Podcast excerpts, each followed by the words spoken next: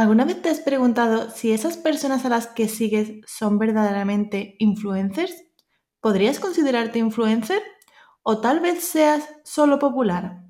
En este episodio quiero hablarte sobre cuál es el verdadero poder de un influencer y por qué la popularidad no lo es todo. Comunícate con Teresa Alba, el espacio dedicado a influencers, marcas creadores de contenido comprometidos con el cambio social. Porque no se trata de decirlo más alto, sino más claro. Te invito a que me acompañes episodio a episodio y juntos hacer de este mundo un lugar mejor.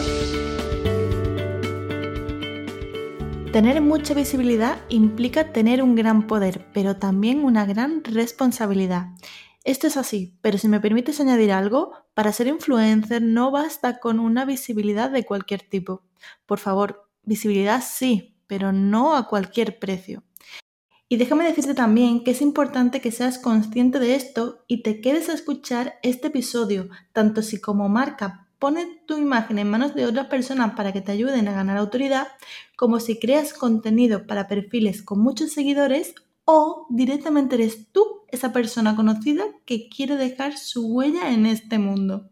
Como bien habrás oído en la intro, mi nombre es Teresa Alba. Soy especialista en copywriting y si con escuchar mi programa te hago reflexionar y considerar tus estrategias y formas de comunicar en Internet, habré conseguido mi propósito. Si me has seguido hasta aquí, seguramente sea porque quieres hacer uso de ese poder del que te venía hablando. Y para ello necesitamos saber cómo identificar y cómo medir lo que viene a ser tener influencia. Si eres de mi generación de emprendedores digitales, es decir, llevas cinco años o más pululando por las redes sociales, seguro que conociste plataformas como Cloud o una más reciente y todavía activa, Cred. Todas ellas con un mismo objetivo, puntuar nuestras influencias. Sí, yo también fui de aquellas personas aspirando a conquistar los primeros puestos de estas plataformas. Sin embargo, llegar a estar por encima de los equipos de fútbol locales en puntuación, por ejemplo Cloud, no se traducía en ningún resultado significativo. ¿El motivo? Ni más ni menos que el que ha llevado a muchas de estas plataformas a caer en picado. Tomar como índice base la popularidad, más que la influencia como tal porque la influencia y la popularidad no son lo mismo.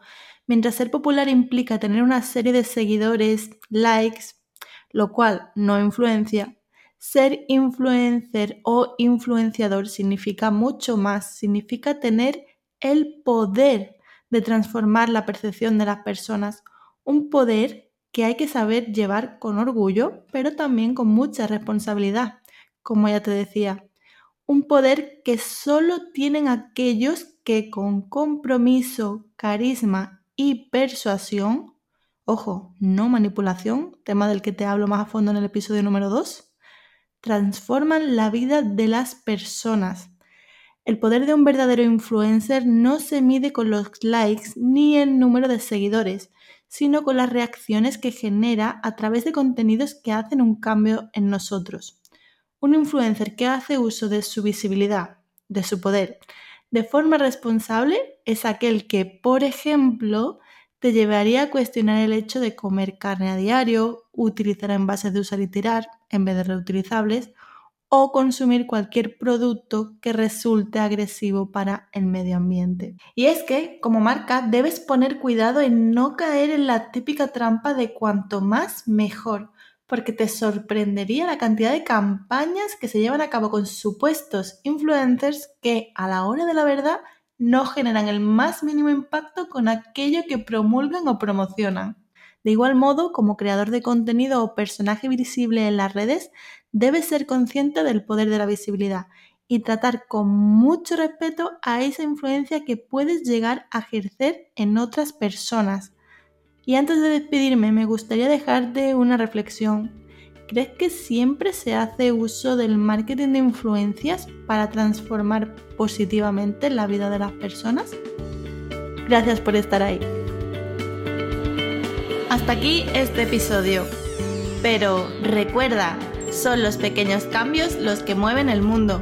así que comparte siempre de manera ética y responsable.